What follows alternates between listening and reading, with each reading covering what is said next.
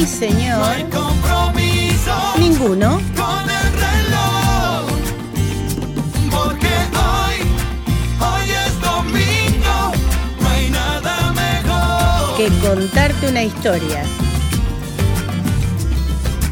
Hoy, hoy es domingo. Ajá. No hay compromiso Salvo conmigo. con el reloj. Porque hoy, hoy es domingo. No hay nada mejor. Que escuchar la folclórica de Nacional. Hola, muy buenos días, queridos oyentes, oyentas.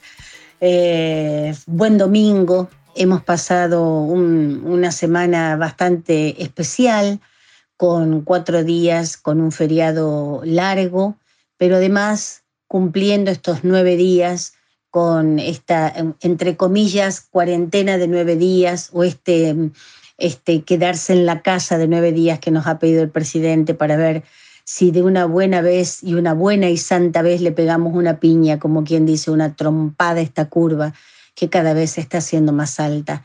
Así que entre todos y entre todas vamos a poder lograrlo si entre todos y todas hacemos un gran esfuerzo. Eh, espero que les haya gustado el programa del domingo pasado. Yo disfruto muchísimo cada vez que estoy charlando o que puedo hacer eh, partícipe a mi querido amigo Mariano Sarabia. Y bueno, el domingo pasado no fue la excepción cuando nos pudimos reunir para hacer el programa sobre el 25 de mayo, que no quería hablar siempre de lo mismo de la semana de mayo, así que las preguntas fueron especiales. Hoy vamos a traer el tercer capítulo en Contarme una historia del folclore va a la escuela.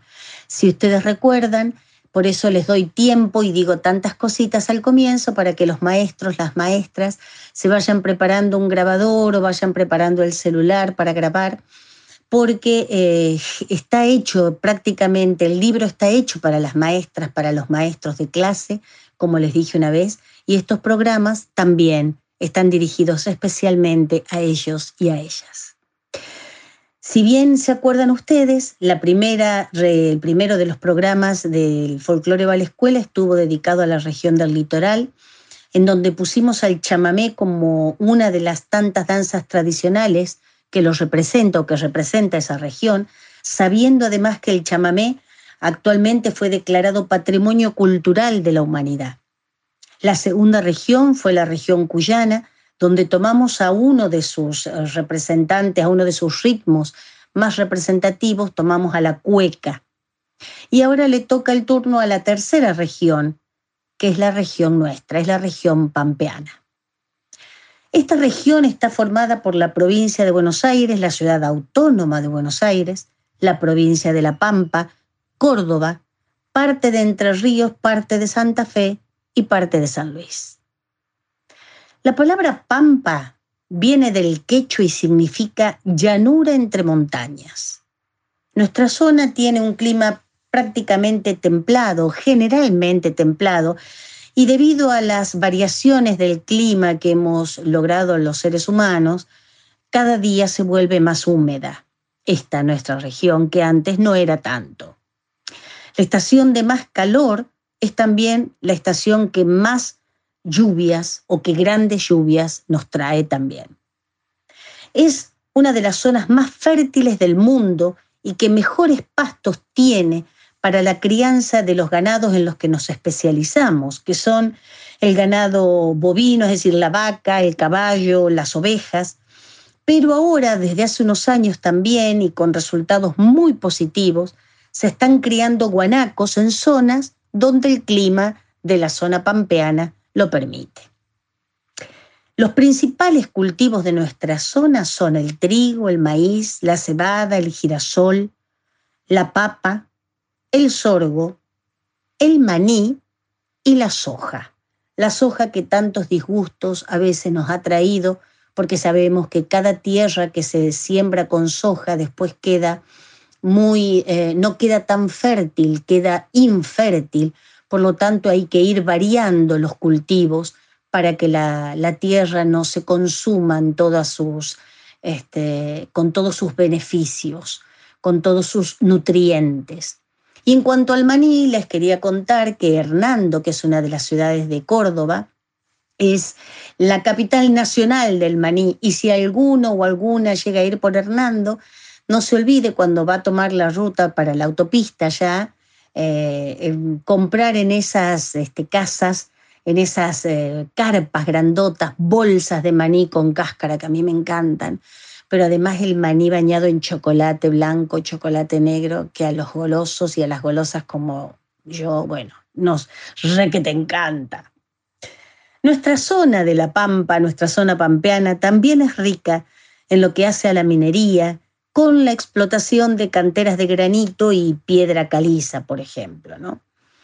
Entre mm, la fauna que tenemos con más característica, tenemos a diversos roedores como la vizcacha, el cuis y el carpincho, los marsupiales como la comadreja colorada, que yo tengo varias en mi casa, no porque las, no porque las este, colecciones, sino porque por ahí vienen.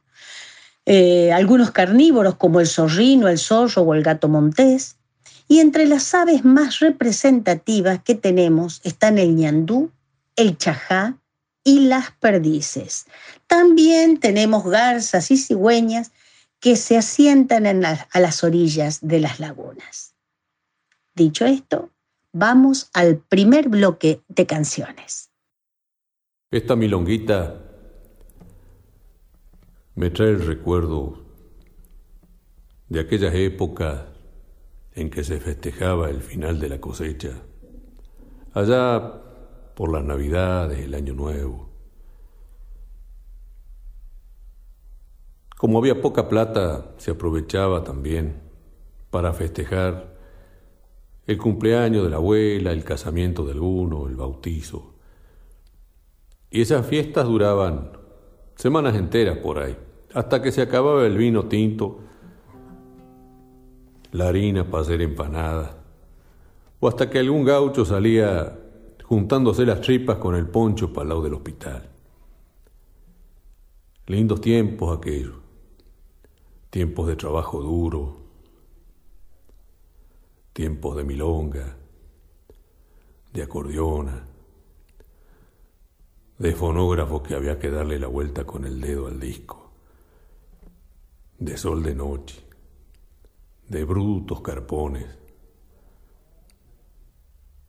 Por eso escribí esta milonga alguna vez, dedicado a aquellos tiempos, a aquellos hombres que de alguna manera también fueron marcando una huella en mi vida.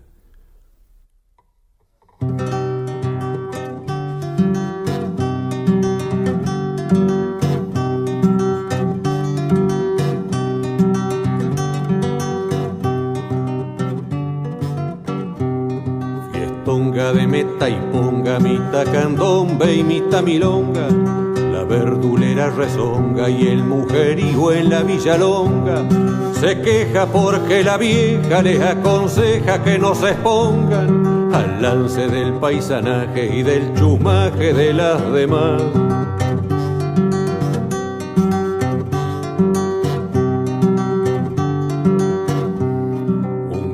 Que escupe al cejo no tiene tiempo para dar consejos y afirma bueno una hebra, chupa ginebra duro y parejo. La gorda que hace empanada está empacada porque su viejo dele hacerle pasada a la juntada con Santillán. Milonga brava, galpón de ayer, olor a cuero, cuchillo fiero que tiene sed pilchaje pobre, cinto pesado, baraja y hueso y un medio rezo para algún final. Milonga brava, yo fui también caredo y gramilla de las orillas del tiempo aquel.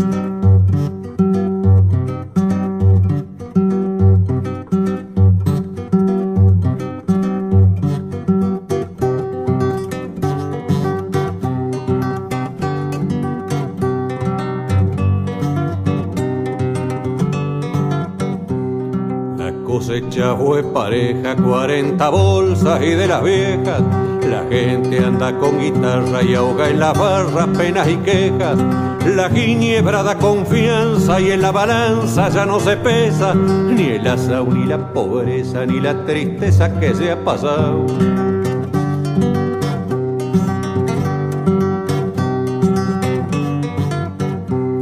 Dele viento al acordeón, cántese un verso para la patrona afloje negro, no empuje, que lo que cruje no sea almidona. La naranja en el brasero tapa el chiquero con el aroma, mientras el sol en la loma venau se toma lo que ha quedado. Milonga brava, galpón de ayer, olor a cuero, cuchillo fiero que tiene sed, pilchaje pobre, cinto pesado baraja y hueso y un medio rezo para algún final. Milonga brava, yo fui también caredo y gramilla de las orillas del tiempo aquel. Caredo y gramilla de las orillas del tiempo aquel. Del tiempo aquel, del tiempo aquel.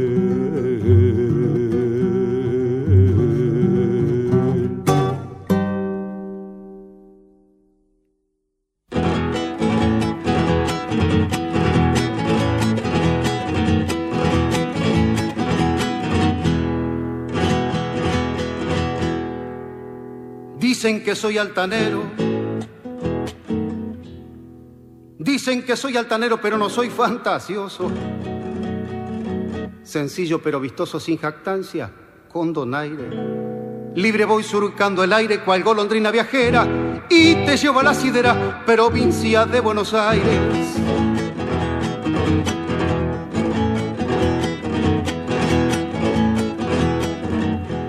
Soy bastante refaloso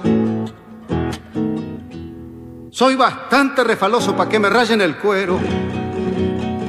Soy manso como un cordero, tigre pa' quien me desaire. La cago amarillo chaire, quien crea que no me atrevo, que soy pollo de tu huevo, provincia de Buenos Aires.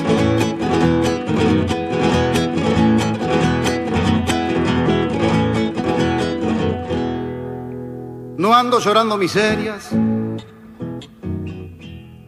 no ando llorando miserias ni cobro para cantarlas. Siempre preferí aliviarlas, otros las hacen comerciables. Con un precio incalculable están con la panza llena. No mercachiflo tus penas, provincia de Buenos Aires.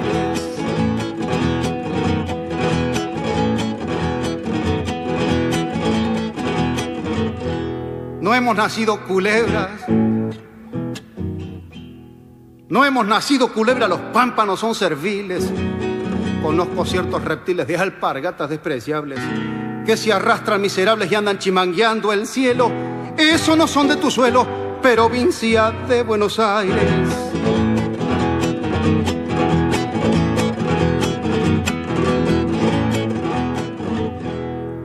Yo soy como cueva de zorro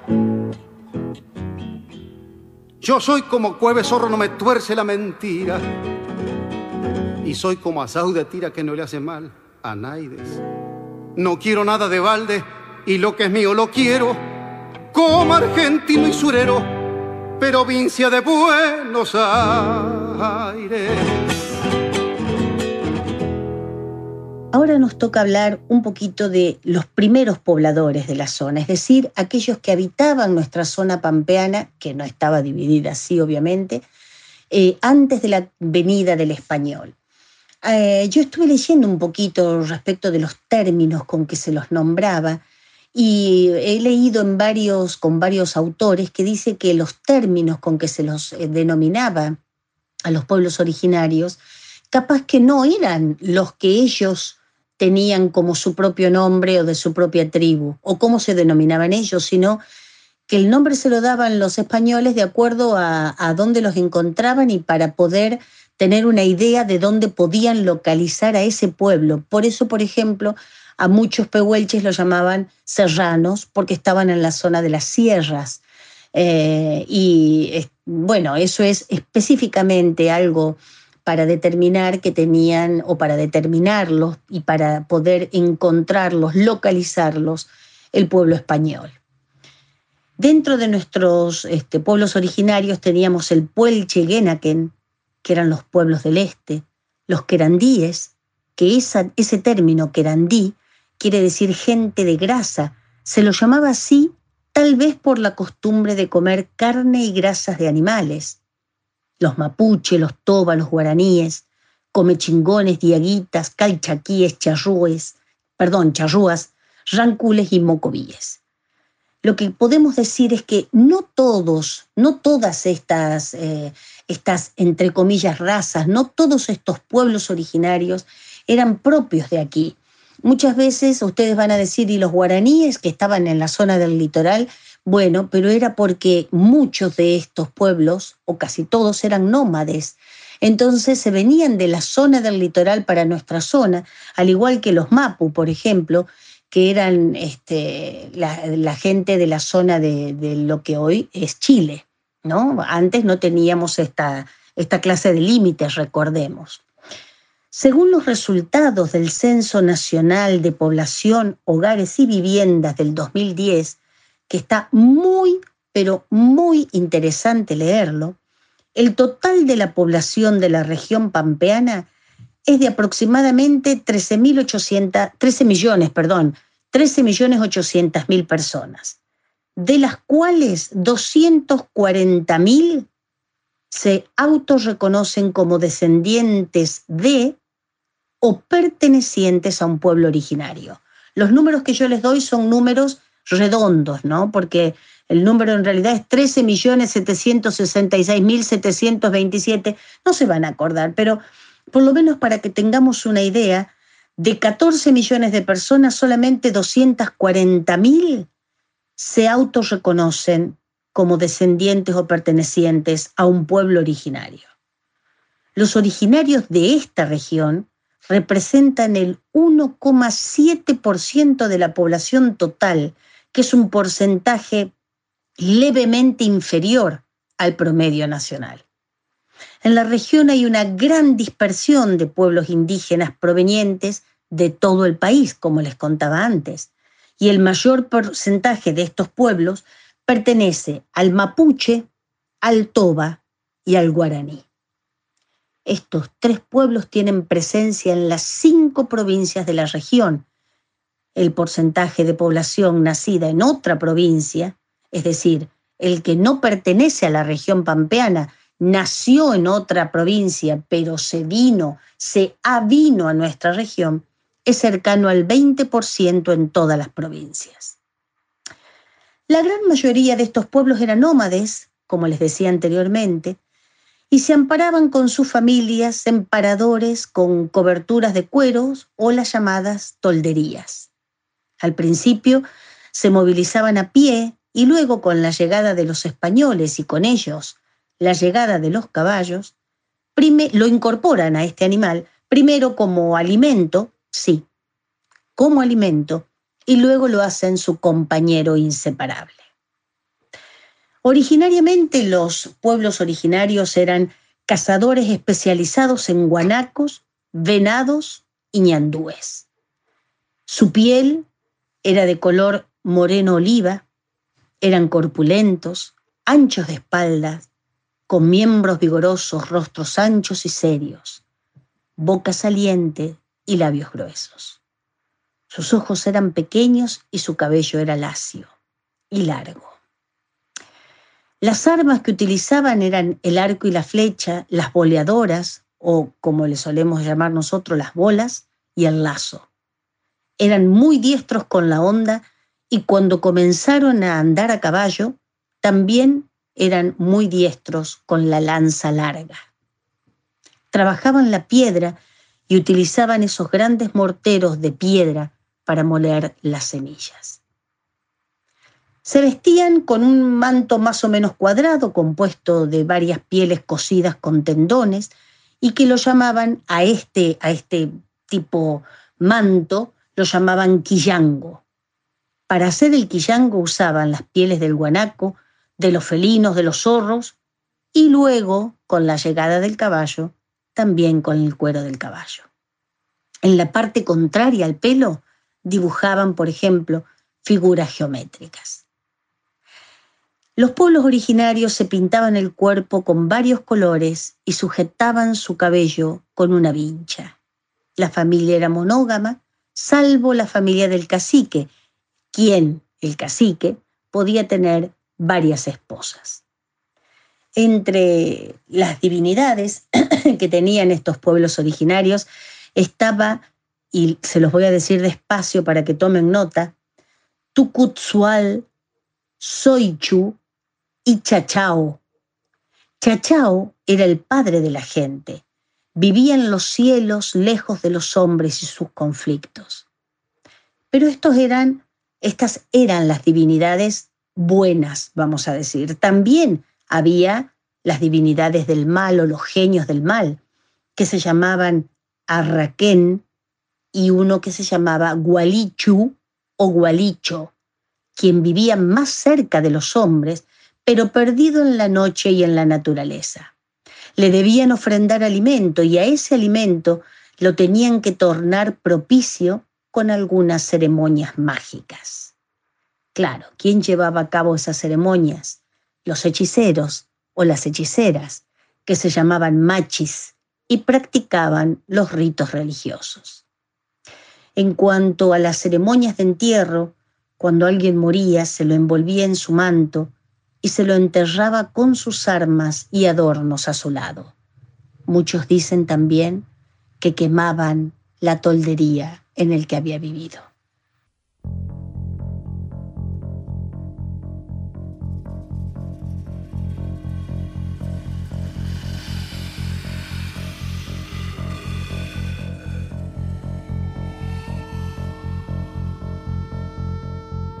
La mazamorra, sabes, es el pan de los pobres.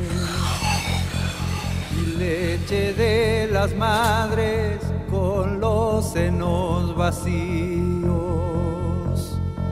Yo le beso las manos al Inca Viracocha, porque inventó el maíz y enseñó su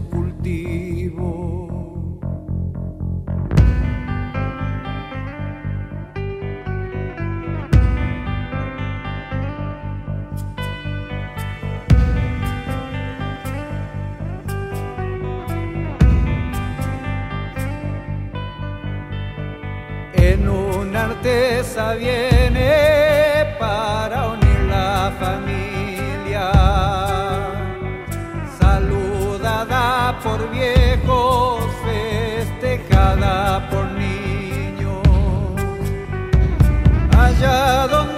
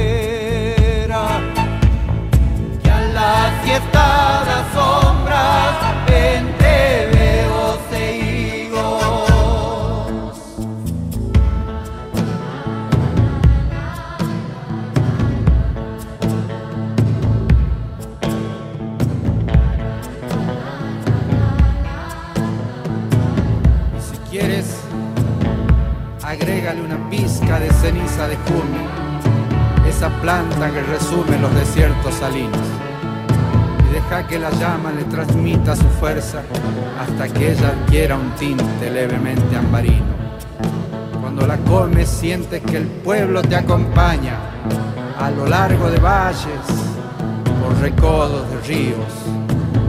Cuando la comes sientes que la tierra es tu madre, más que la anciana triste que espera en el camino tu regreso del campo. Es madre de tu madre y su rostro es una piedra trabajada por siglos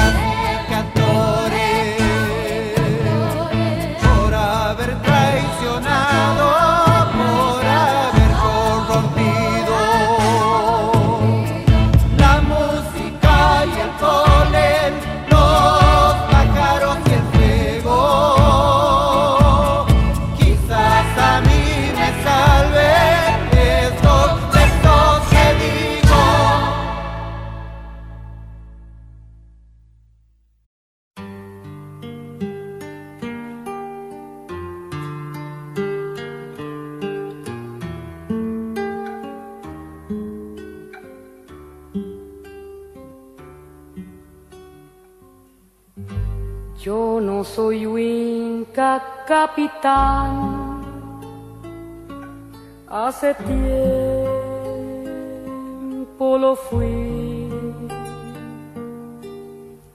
Deje que vuelva para el sur. Déjeme ir allí.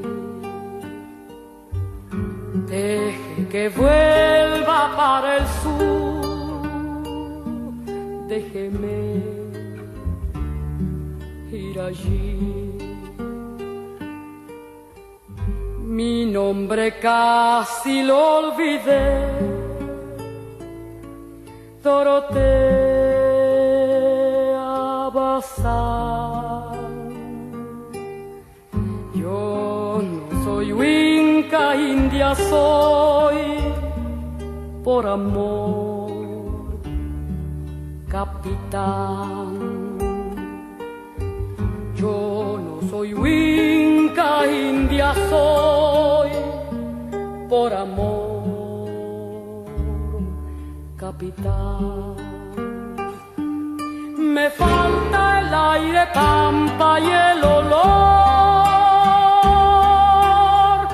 de los ranqueles, campamentos el cobre oscuro de la piel de mi Señor. En ese imperio de gramilla, cuero y sol.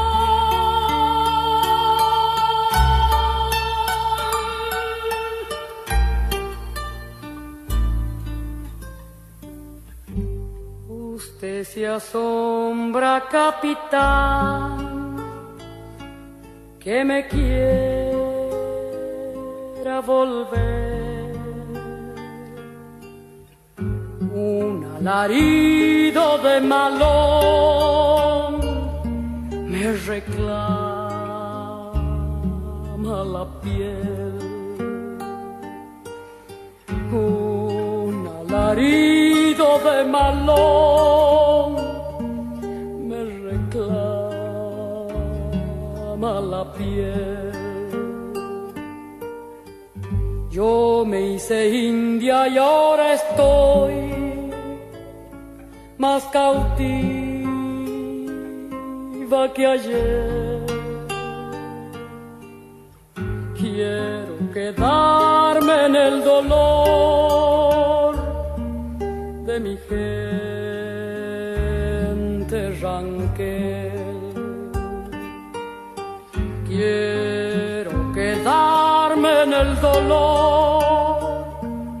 de mi gente ranquel. Me falta el aire pampa y el olor de los ranqueles campamentos. El cobre oscuro de la piel de mi Señor en ese imperio de gramilla, cuero y sol.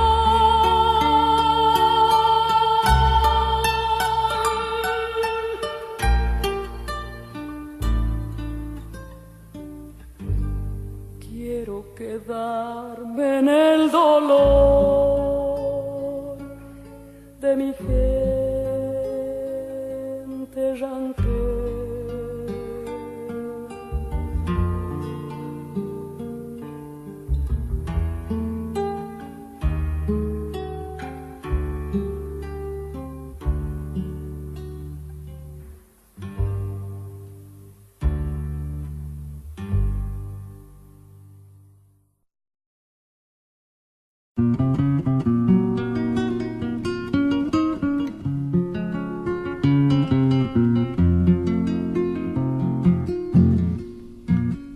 Antes de aclarar el día, empieza el indio a aturdir la pampa con su rugir. Y en cualquiera madrugada sin que sintiéramos nada, se largaban a invadir. Para pegar el malón, el mejor flete procuran, y como es arma segura vienen con la lanza sola y varios pares de bolas atados a la cintura. Por eso habrán visto ustedes si en el caso se han hallado, y si no lo han observado, ténganlo siempre presente, que todo pampa valiente anda siempre bien montado.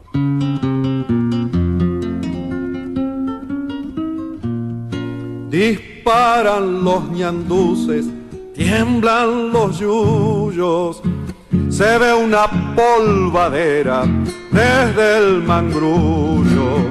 La tormenta salvaje, se viene fiera y el chaparrón de lanzas ya se descuelga. Donde pasó la indiada quedó la huella de los que defendían su propia tierra. A la huella, a la huella de los malones, clavada para siempre en los corazones. Tra la la la la la ira, tra la la la ira, clavada para siempre en los corazones.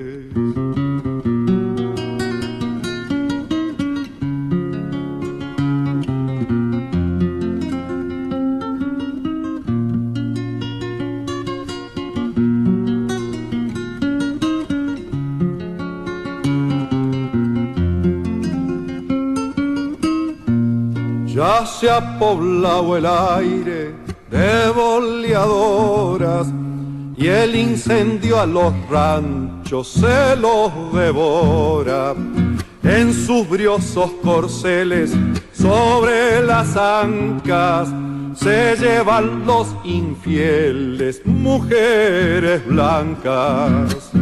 Donde pasó la indiada quedó la huella de los que defendían su propia tierra. A la huella, a la huella de los malones, clavada para siempre en los corazones. Tra la la la la la ira, tra la la la ira, clavada para siempre en los corazones.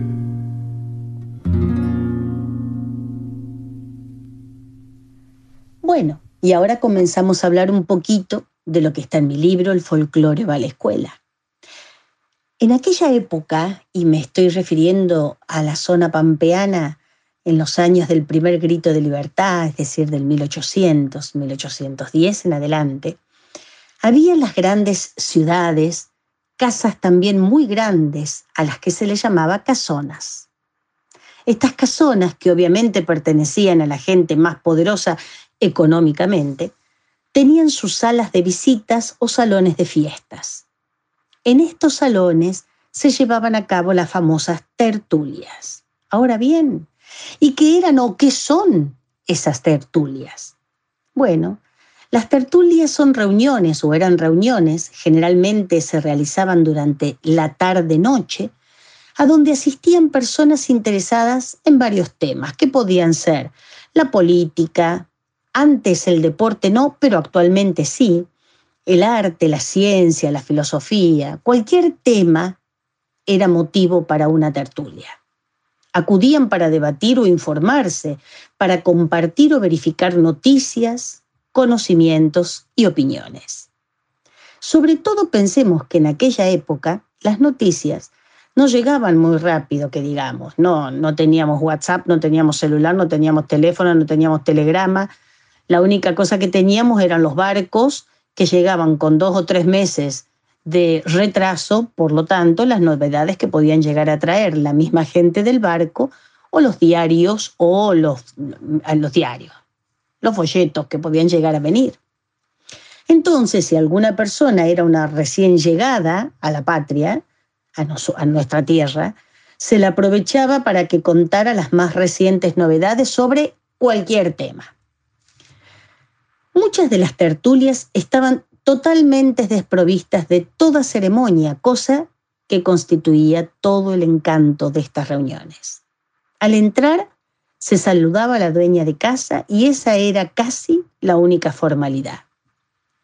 Hubo varios personajes que escribieron sobre las tertulias diciendo que noche a noche en su casa había tales muestras de belleza y viveza femenina que hubieran suscitado envidia o impuesto admiración en los salones ingleses. También decían, en cuanto a las buenas costumbres de las señoritas, las señoras creen, las señoras creen que están más seguras bajo la vigilancia materna. Por lo tanto, las hijas nunca se veían a solas. Siempre estaban acompañadas por las mamás o por alguna parienta o amiga casada. Bueno, esto no fue solamente en 1810. Mi mamá, a mi mamá y a mi papá no los dejaban salir solos. Le encajaban siempre algún sobrinito. Eso posta a posta, esa me la sé yo. Bueno, pero para referirnos específicamente a las tertulias de la época de la Revolución de Mayo, eran ocasiones inmejorables para bailar, escuchar música, cantar, jugar a las cartas, cortejar a alguna dama, a alguna damisela o, por qué no, algún soldado, encontrar pareja y en ocasiones conspirar contra el gobierno de turno. ¿Qué se bailaba en las tertulias? Bueno, se bailaba el minuet, el montonero, la contradanza, el vals, entre otras danzas. Todas danzas que no eran típicamente criollas y si alguna pasaba a ser criolla, era por, eh, ya por tradición, habiendo venido intacta, si se quiere, de Europa. Y nosotros a lo mejor le hemos puesto algún, alguna característica propia nuestra. Siempre había una mujer o un hombre en cada casa que sabía tocar muy bien el piano para poder eh, realizar, para poder tocar esa música para que la gente pudiera bailar. Pero a nivel popular, el instrumento que más se destacó fue la guitarra, porque obviamente era más fácil de llevar. En esta clase de reuniones se tomaba mate, refrescos y chocolate caliente, bueno, de acuerdo a la época, ¿no? El chocolate caliente. El vino se tomaba en el almuerzo.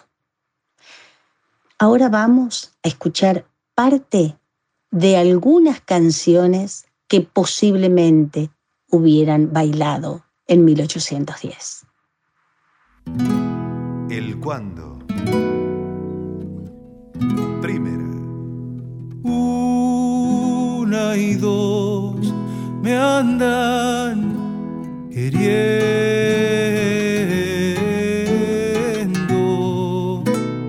y no sé con cuál quedar.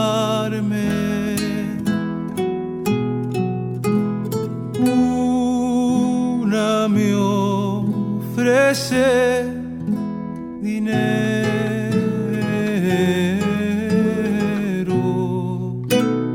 y la otra promete amarme. Alegre. Ay, cuando será ese día de aquella feliz mañana que nos lleven a los dos el matecito a la cama. Cuando, cuando, cuando mi vida, cuando, cuando, cuando, cuando mi vida, cuando. Y.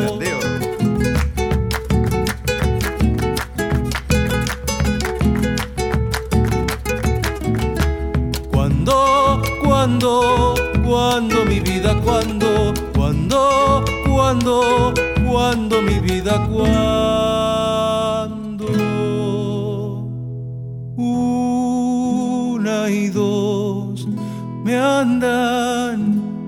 Andan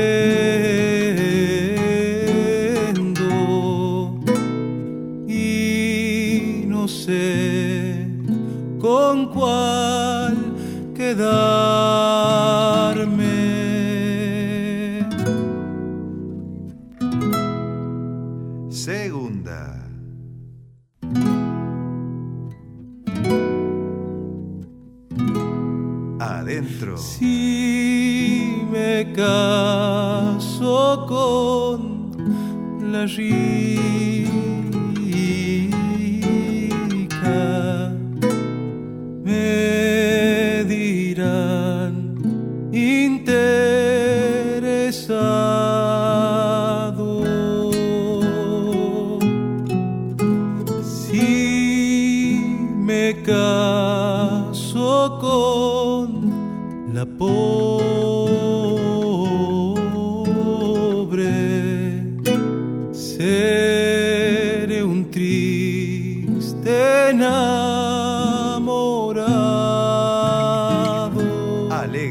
Cuando será ese día de aquella feliz mañana que nos lleven a los dos el matecito a la cama.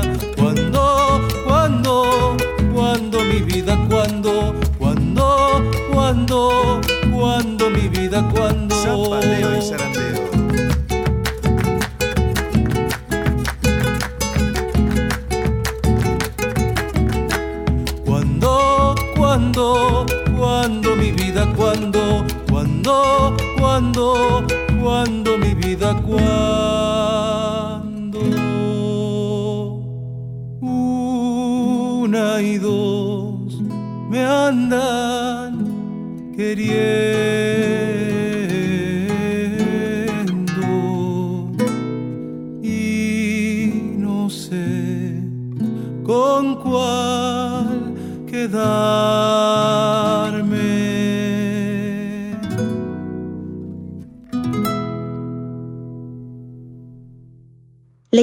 Importancia de las tertulias en la difusión del pensamiento ilustrado radica en representar un medio de discusión y promoción de las ideas que surgieron entre notables personajes de las áreas del saber.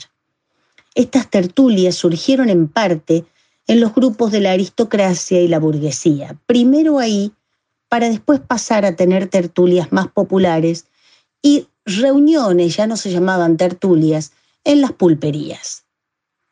Pero estas tertulias que a nosotros nos interesan hablar hoy son aquellas en las que se comenzaba a pergeñar la idea de una independencia, en las que se trataba la situación del territorio de España bajo la dominación francesa y qué era lo que nos iba a pasar a nosotros. ¿Seguiríamos perteneciendo a una España sojuzgada o pasaríamos a ser una colonia francesa? De todo eso y muchas cosas más se charlaba en las tertulias, como las que se llevaban a cabo en cada una de las casas en esas salas de en esos salones de fiesta o, por ejemplo, las que se realizaban en la jabonería de Vieites. Allí, en la jabonería de Vieites, se reunieron los patriotas desde 1809 para debatir las ideas que luego darían inicio a una futura revolución. Esto es una tertulia de la clase más pudiente, lo cual no quiere decir que no hubiera bailes en otros sectores de la sociedad. Claro, las clases menos pudientes son las que menos figuran en la historia que nos cuentan o enseñan en la escuela. Pero de todas maneras, por ejemplo, para comentarles algo, el minué se hizo más popular en las tertulias de la época de don Juan Manuel de Rosas. Pero este, es decir, don Juan Manuel, no tenía ningún problema en asistir a las tertulias de la gente de la alta sociedad y después ir a los grandes festejos de los barrios más carenciados, en donde estaban los negros que él tanto apreciaba y su música tradicional, como era el candombe. Cielito del campo. Aura.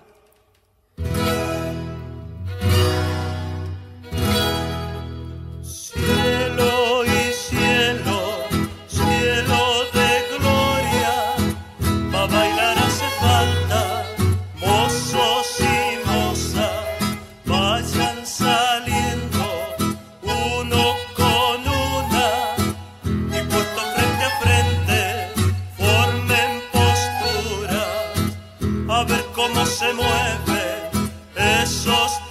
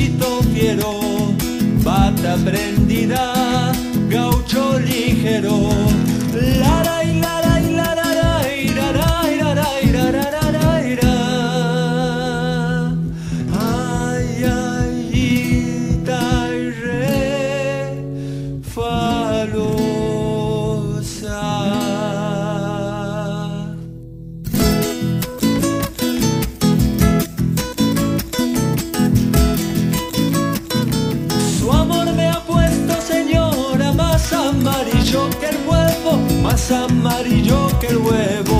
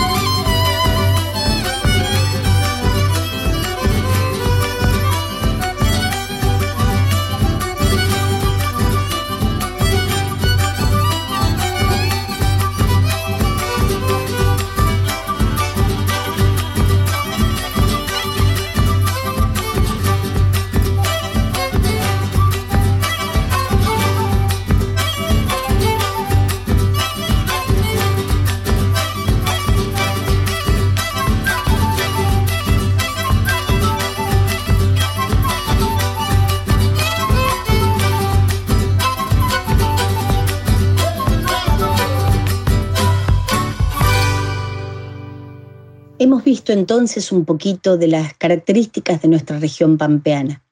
Quería terminar este capítulo con el tema que está en el libro y en el CD que lo acompaña, pero no quería dejar este programa de nombrarle a los cantores, cantoras y el nombre de las canciones que, está, que interpreta cada uno y una de ellas. Es algo que no lo he estado haciendo y me parece que es lo correcto. Hemos escuchado en el primer bloque a don José Larralde con Galpón del Ayer y a don Omar Moreno Palacios con Provincia de Buenos Aires. En el bloque 2, Peteco nos cantaba Digo la mazamorra, Mercedes Sosa, Dorotea la cautiva y don Alberto Merlo, Huella de los Malones. En el bloque 3, Mayo Colonial, un minuet cantado por quien les habla, El Cuando, interpretado por el Emi Servini, y Cielito del Campo. En el bloque 4, La Refalosa Federal y un Malambo. Y para finalizar, nos vamos a ir yendo con el Pericón Nacional. Muchas gracias por habernos acompañado un domingo más. Espero que lo sigan haciendo y escribiéndome a mi dirección si tienen ganas, infoyamilacafrune.gmail.com infoyamilacafrune.gmail.com o visitando mis redes sociales. No se olviden que es la única manera que tenemos las cantoras y los cantores de seguir entrando en sus casas con nuestra música. Les deseo una buena semana, sigan cuidándose y como siempre, recuerden que juntos somos inconquistables, separados, indefendibles. Hasta el domingo que viene, si Dios quiere.